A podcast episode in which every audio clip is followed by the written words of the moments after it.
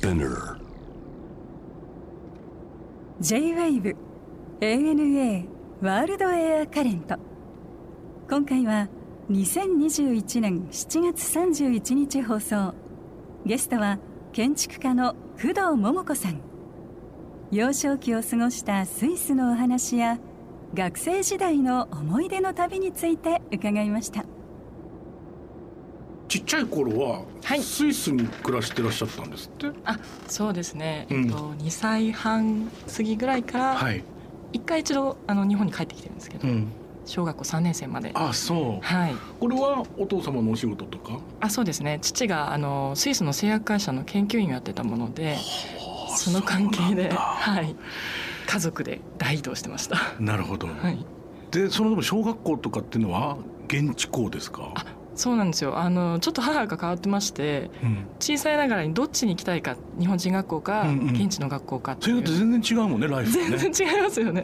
うん。で聞いたら私はどうも現地の学校に行きたいと。で私の上に兄がいるんですけど、兄は日本人学校に行きたいと。えそうなの？バラバラで。お兄ちゃんは日本人学校行ってってで桃子さんは現地校行ってそうなんですよ。大変じゃない？それお母さんっていうかだって送り迎えとかも大変でしょうに。そうですね。なので別々で別の時間帯にこうわー面白い。あそれはお母様の考え方で。そうみたいです。あのあなたが行きたいって言ったから責任持ちなさいみたいな、あ素晴らしいね。ちょっと厳しい。あの当時の記憶ってありますか？そのスイスでのこのちっちゃい頃の記憶っていうの。はあやっぱりあの刺激的だったんでしょうね。小さいながらにも。なのであの日本に戻ってきた生活よりもうん。スイスの記憶の方が濃くて、あそう 結構毎日のこうディティールを覚えている感じですね。住んでた町はどこですか？小学校に上がった時に住んでたのは、えっと、グライフェンゼというチューリヒからうん。電車で15分ぐらい行った、あなるほど。本当に小さい田舎町なんですけど、はい。グライフェンゼっていうのゼーって湖って意味なんですけれど、ええ。その湖を中心にある村でもう村と言っていいぐらいの規模で自然いっぱい。自然いっぱいで、うん。もう動物たちも一緒に暮らしてるぐらいの、はい、感じでした。今ちょっと開発がかかってちょっとだけ大きくなったんですけれど、うん。その時にはあの本当に畑の中を通りながらうん。学校に行くっていうような、いやそういうね原体験って大きいよね絶対。大きいですね。ちっちゃい時のさ、はい。なんかその肌で感じてるとか匂いで感じてることとか、はい。温度湿度だったりっていうのは何かその後の人生の何か指針になるはずだもんいね。やっぱりこう感動したっていうのうんうんうんが五感で覚えているので、今でもこう春先のちょっと匂いが近い花を日本でもこう見かけると、うわはい、あ懐かしいとこう いいちょっと涙がほろりってあそうね。でそこは今まあ偶然とはいえはい、建築事務所多いんですって？あそうなんです。ドイツ語圏になるんですけれども、はい。そこ有名な建築事務所がすごく多い地域になっていましてはあ。当時はそんなに多くなかったんですけれど、うん。あの今本当に著名な建築家がたくさん住んでますね。あそうですか。はいでその後もっぺん行った時はまた違う町に住んだの？じゃあえっとですねグライフェンゼが2回目であ。あそっかそっかそっか。1回目があのバーゼルという時計のとこだ。はいうん時計のフェアがあるとこだよね。あそうですね、うんはいアートフェアもあるんですあそうですか。その場所に1回目は住んでいてなるほど。です、でもスイスでその暮らしたいろいろと原体験みたいなものっていうのは今のお仕事に何かこう影響あるっていうか、もうこの建築家になる何かありましたか？下地と言いますかこう感覚的には。あそうですねあのヨーロッパのちょうどスイスって真ん中なのでそうだねまあ。フランスでもイタリアでも地続きですぐ行けちゃうんですね,、そうね。でそうするとこう美術館とかうん舞台とかもしょっちゅう見に行っていて、まあ漁師の趣味に付き合ってついていったようなもんなんですけれど、うんでそれで見るうちに初めは建築家というよりはこう舞台の演出をやりたかったんです。でやっぱりそういうものを見てこうみんなが最後に感動してスタンディングオベーションするんですね、はい。向こうの方が。っていうそういう全員で作り上げているっていう作り上げる方に行きたかったんですけれえ。ど、うん。まあいつの間にかこういろいろ空間をやっていくうちにうん。建築の方が面白いなと思って。いつ頃から建築に目覚めるんですか？その、まあ、ものづくりという意味ではね、まあ同じ根幹をなすものだとは思うんだけど、はい。でも選ばなきゃなんないじゃないですか。あ。そうですね。うん。最初はあの大学入る時はそれなのであの舞台の演出に行けるようにとうん。美術大学を受けてはい。私は多摩美術大学の多摩美なんだ。はいなんですけれど、でそこのあの環境デザイン学科。というあなるほど。はい、建築とインテリアとランドスケープがこう三位一体となった学科があるんですね。うん。でまあそこに行けば何かしら空間のことを勉強できるだろうと思って入ったんですけれど、うん。まあ建築の科もあるのでうん。幸運にも大学の3年生の時にですね。はいそのコースを取りましてそうだね。玉美三年で選ぶんだもんね。あそうなんですよ、うん。で選んだらそこでものすごく厳しい先生がいらしてであの本気でやれみたいなちょっとスパルタだったんですね。でその本気さにあれ？これ建築ってもしかしてすごく面白いのかもしれない。この人こんなに必死になって教えてくれるぐらい面白いんだと思ってそこからちょっと真面目にやろうかなという。そういうのはちょっと遊んでた。いろいろこう演出も自分でやってみたりしたんですけど、はい。まあ、だんだんそれも飽きてきていて、まあ、建築に出会ったことによってうん。だんだんだんだんこうハマっていくうちにこれは深いぞ深いぞと言ってですね飽きない自分がいたんですね。なるほど。それで、まあ、腹を決めてですね。なるほど。はい。建築家としてお仕事を始めてからもスイスは訪れられてるんですか？そうですね。あのーしばらくはちょっと離れていたんですけれど、やっぱり住んでいたので旅行気分にならないものではい、違うところばっかり行ってたんですけどちょっと大人になってきて、はい。ちゃんと建築を始めてからスイスに戻るようになったといいますかうん。日本から遊びに行くようになったんですけれど、うん。はい、懐かしい思い出もあるですしね。あありますね、うん。やっぱり大体はこう自然の思い出なんですけれど、やっぱり寒い地域なので、うん。あのあと湖のそばに住んでいたので、はい冬になるとこう湖から霧が湧き立ってくるんですね。でその霧が濃くなっていく風景を朝こう部屋の中から、うんまあ、スイスはセントラルヒーティングなのであったかいのでうん そのあったかい部屋からわーっと幻想的な景色を見るっていうのはすごく記憶に残っていますね。いや僕スイスっていうとね2月とかになんか家族でスキーに行くぐらいしか知らなくて、ですか？でもいい時期ですね。でもそう冬なんですよ。冬の山冬の山のイメージしかないって僕行ったことあるのシャモニーとかさいいところグシュターとか、はい、あの辺なんですけどまあなんて言ってももうすぐそこにモンブランでしょ？あのでっかい山すをごいね？美しい山が。美しいですよね。でその透き通ったこうピーンと張り詰めたそうですね。あの温度のねさ低い空気と、うん。本当にももさんおっしゃるそのわーってこう霧が出る感じとかっていうのはとても美しかったなと思いますけどね。そうですね。やっぱりあのー懐かしいって思うのはやっぱりスイスのそういう景色ですね。うん、いいね、はい。ゴーフルとかな。懐かしいです、食べながらね。あれはでその建物を、はい。その建築家として今度もう一度、まあ、第二のふるさとスイス行った時に、はい。まあ、街並み見るじゃないですか、はい。どんなふうに感じられました？なんかあのスイスは割とこうモダンな建築も多いんですけれど、うん。旧市街が必ずあるんですね。うん、守っておくところもあるもんね。あそうですね。意地でもね。はい、意地でもね。もう全然変わらないんで。ね。はい。まあでもスイスの変わらなさちょっと外れちゃうんですけどすごいなと思っていて、うん。ヨーグルトのパッケージのデザインとか、うん。アイスのパッケージのデザインが私の小さい時のそれこそ二十何年前の、はい、デザインと全く変わってないので。イギリスもそうだよ。あイギリスもそうですか？あのねあの人たちそのことに変える必要性を感じてないんですよね。そういうことですよね。な日本ってオレンジジュースのパッケージとかどんどんどんどん変わっていうそそう毎週変わる。から逆にねなんでなんかそれとこう、精神が一緒なのかなと思いながら、うんそうですね。そういう旧市街がある街に住んでるからこそのこう精神性なのかなと思そうんですけど、うん僕もそう思う。ああれ変えるつもりがないしそれでいいんだよね。なんかあまりえなんで帰るのっていう感じなんですよね。アイスキャンデー本当そう。おじいちゃんの頃から何も変わらないっていうよねみんな。やっぱりそうですか、あ一緒だ売ってるあで味すら変わんないのはねちょっとなんとかしてほしいけどね。ちょっと 美味しくならない。美味しくならない。美味しくならないね。ヨーロッパのアイスキャンデーね。本当に。一回からガリガリ君食わしてやりたいな。絶対美味しいって言うよね、質が違うんですね、そうそう。考え方が違うよね。そんな、はい。ほらいわゆるコーナーショップに売ってるさ飲み物とかもさ、はい。だってずっと並んでる並び方も変わらなくて。私多分スーパー迷わず行きます全部ね同じところに同じものが並んでるもんね。コンビニなんて一月だったらさ全部変わってますね。るでしょ、そのの楽しみが日本人はどんどんどんどんアレンジしていくのが楽しいんですしだしそしてまあ得意でも得意です。はい。あるよね。そう思います。ん。彼らはそんなことは考えたことすらないよ。絶対。そんなもの。そんなだってパッケージすらただだってねスーパーで買ったものだって別にね袋いるかいらないかまあ日本も浸透してきましたけど、はい。昔から紙の袋に入れて渡すだけじゃないですか。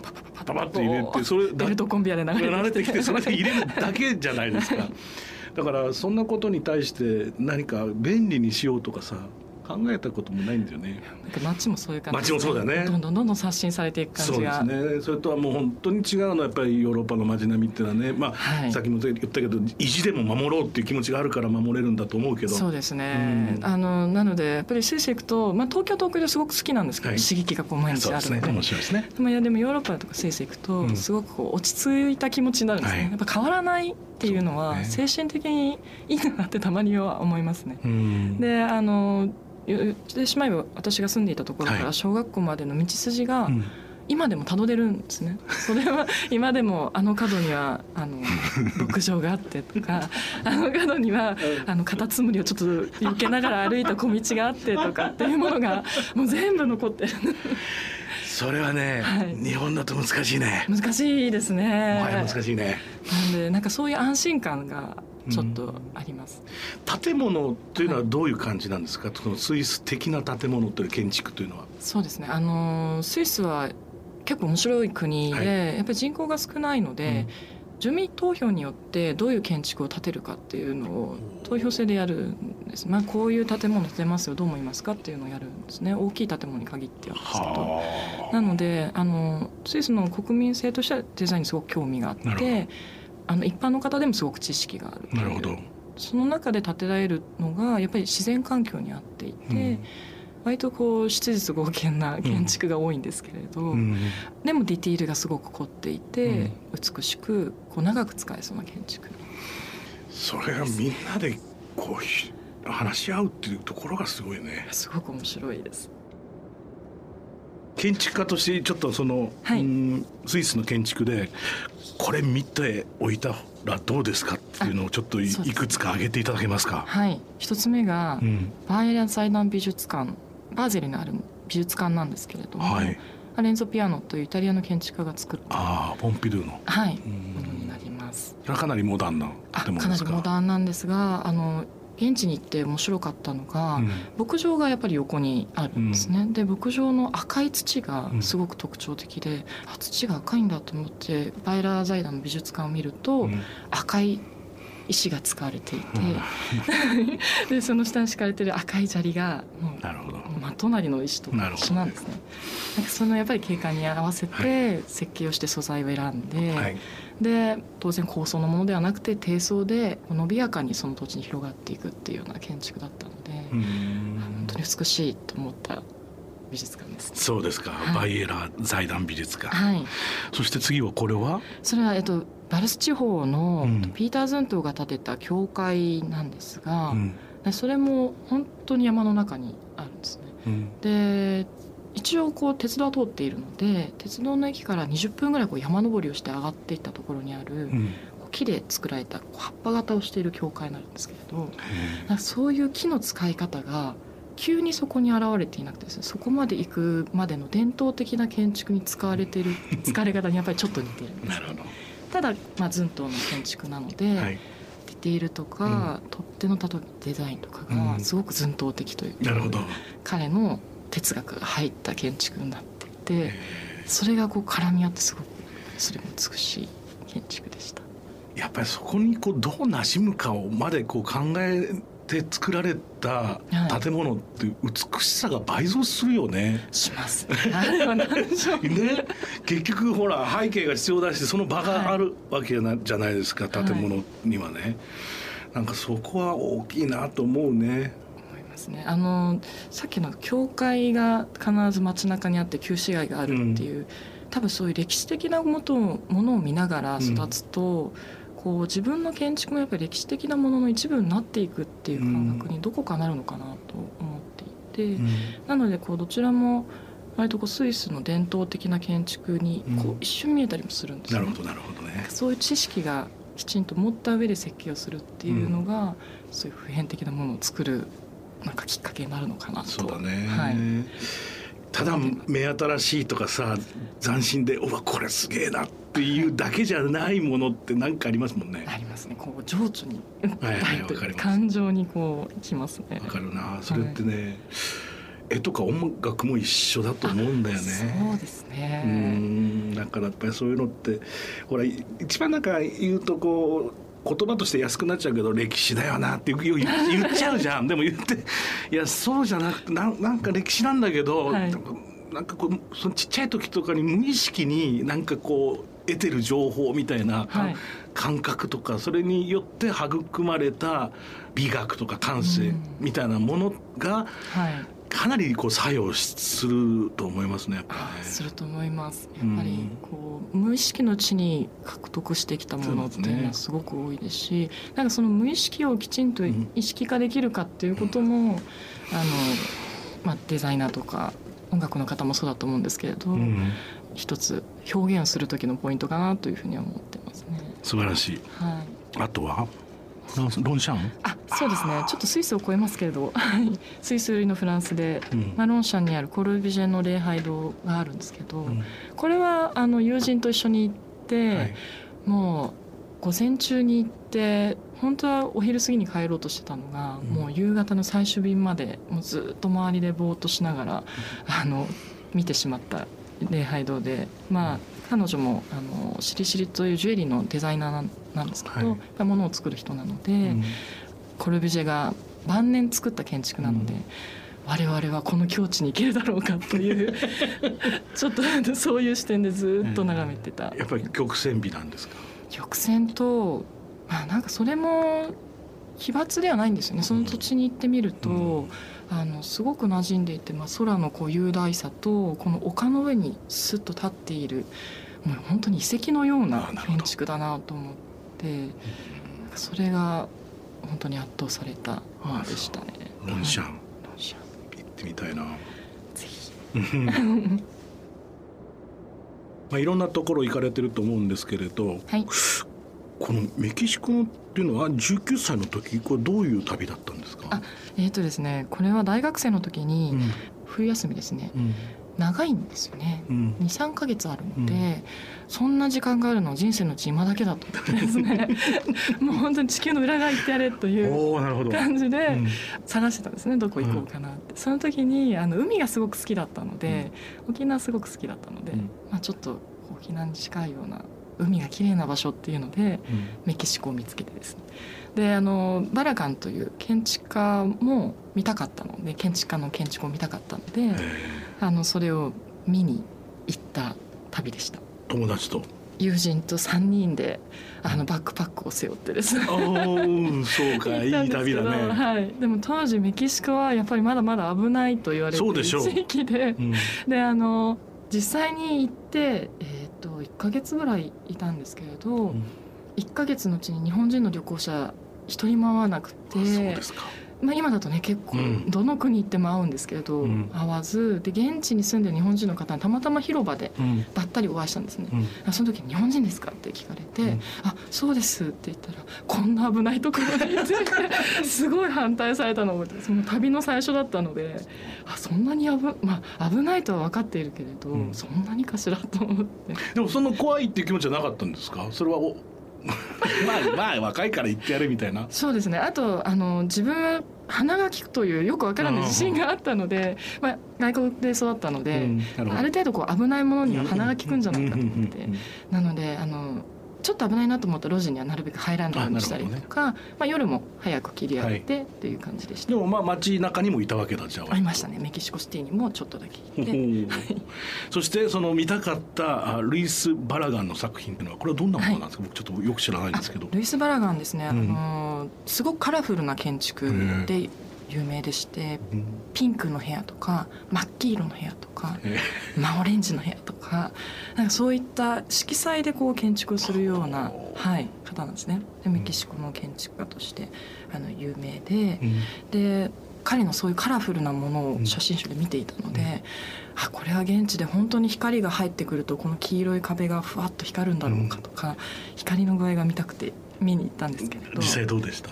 メキシコについて衝撃だったのが、うん。そのピンクの壁とかがですね、街中にまあいっぱいあるんだよね。そうだよね。カンカンクーンとかのさなんかリゾートの写真見てもピンクやなんかもうパステルカラーの家ばっかだもんね。バキバキにいバっぱい。ッキバキだもんね。で現地の人にちょっとバラカン、まあ、ちょっと迷ってしまったので バラカン探してるんだけどって言ったら誰それ？全然特別じゃなかったっていうので。ああなるほど。もうあこういうことなんだと思って。我々はこう切り取られたうん。彼の作品だけ見てたので、こうなんて斬新なんだって思ってたんです、でもすごいそれが逆にメキシコの光とか環境に馴染んでいてまあでもそのカラフルな街の中でもやっぱりバラカンの建築に取り入れられた色味っていうのはまたちょっと違ったデザインで。うん。というのが19歳の時のかなり衝撃でしょうね。さだってねスイスとは全然色彩とか感覚が違うもんね。そうですね。全くもって。もうとにかく陽気って感じで。そうだよね。スイスはちょっとシャイな感じなので国自体が。そうだね。それもはい。ドイツっぽい方だとあそう。特にそうだよね。硬い感じでちょっと日本に似ていそうる気質でですよね、はい、うんなるほど。それとは全く違うわな。はい、どっちかっていうと陽気な感じが好きなので。メキシコの方がこう肌に合ってあただってた。19歳にとってはでもすごい刺激だったでしょうね。はい、ピラミッドも見に行ったの？ピラミッドも見に来ました。あの、遺跡が大好きで、はい。どうしても古代のピラミッドは見ようと思って、うん。でマヤ文明の古い、あのピラミッドがメキシコはいっぱい残っているので,、はいそうですね。その中でもこうジャングルの奥地にあるものを見に行きたいと思ってですね、もうバスでどんどこどんどこずっと行って、うん。ちょうどメキシコの真ん中ぐらいにあるメリダという町があるんですけどそこにこう遺跡を見に行って、もう観光客なんか誰もいない。ね。はい、もう崩れかかったピラミッドの中に、もうイグアナたちと一緒にこうあピラミッドを見るという体験をしまして。もうそれはそれは美しかったです。ーあそうですか。はい。いやーでもそういうインプットがたくさんあるっていうのがやっぱり今のお仕事につながってるんでしょうね。そうですね。いろいろ刺激を受けて。ですね、メキシコで美味しいものありました？メキシコはいろいろ食べたんですけれど、あの鶏のチョコレートソース煮とか。いろいろ食べたんですけれど一番美味しかったのは、うん。あの街中で、あはいトルティトルティ屋さんですね、うん、タコス、ね、タコス屋さんが、うはい小さいタコスを朝こう作ってですね、うん。でそれを通勤のおじさんがこう立ちながらパクパクって食べていくんですけど。あれうまいんだろうな。僕メキシコ行ったことないんですよ実は。すごいそれが楽しかったです。いや行ってみたいな。あのトルティージャだけは絶対美味しいよねきっとね。だってこトウモロコシの方でしょ？はい。あそうですそうです。ね。トウモロコシの、はい、ね。薄くて小さいんですねしうかも、ん。それがすごく美味しかった記憶があいいですね。るはい。さてまあ今はいろいろとプロジェクトをお抱えになられてるとは思うんですが、まあ建築家としての思いっていうか、まあ、このさ僕も音楽家としてどうですかって聞かれたらちょっと1時間じゃ足りませんけれども、どんなこと思われてます？このし 大変な12年。そうです。ここっからこの先を見なきゃならないじゃないですか、はい。我々は。う。ん。あのコロナはちょっとまだ渦中なので、うん。冷静に評価できないなと自分の中では思ってるんですけれど、まあもう1年経ってしまったので、うん。去年思い返してみるとまあ個人的なんですけどやっぱり思い出が少なかったなと思っていて、何か思い出そうとすると2019年の話になってうきます。ん多分2020年が、まあ、誰に聞いてもこうスキップされたような年になってしまったって、やっぱりそれっていうのは人に会えなかったりとか、集まれなかったりとか、やっぱり人間にとってそういうフィジカルな体験が、まあいかに大事かっていうのを思い知った1年だったなと思うので、うん。まあ、コロナという状況どこまでこうどういうふうになっていくかわからないですけれど、うんぱり自分たちはこう動物の一部としてそういったフィジカルな体験をどんどん取り戻していかないといけないんじゃないかなというふうには感じていますね。これジャーナルっていう言葉がここにあるんですけれど、はいこれジャーナルを制作するっていうのはどういうものになるんですか？あえーとですね、弊社の方で設計をするときに必ずこう素材を作っているんですね。でその素材を切り口にそれぞれの、まあ、木とかタイルとか石とか、まあ、そういったテーマを素材に区切っていって、取材をしながらん。それがどういうふうに作られてきたのかどこへ行くのかっていうのを一冊ずつこうジャーナルにして発刊を自社の方でやっていこうと思っています。はあはい、エクスペリメンツという題で。なるほど、つまりそれはなんかもう建築を作る時のその材料からもやっぱりこだわりたいとか関わりたいわけですね。あそうですねもちろん既製品もいいものすごくいっぱいあるんですけれど、うん、そうではないこう少し人の手が残ったような素材感ですとか、うん、そのままの良さをそのまま使うっていうようなことを設計でやっているので、うん、ちょっと既製品ではない表現をするために素材から関わっているっていう形です。ね、はい、素敵だね。かっこいい。さてこれはもうあのゲストの方に必ず伺ってるんですが工藤さんにとっての旅って何ですか、はい、えーとですね、私にとって旅とは日常ですかね、うん、はい。だと思った。ありがとうございました。ありがとうございました。ANA World Air Current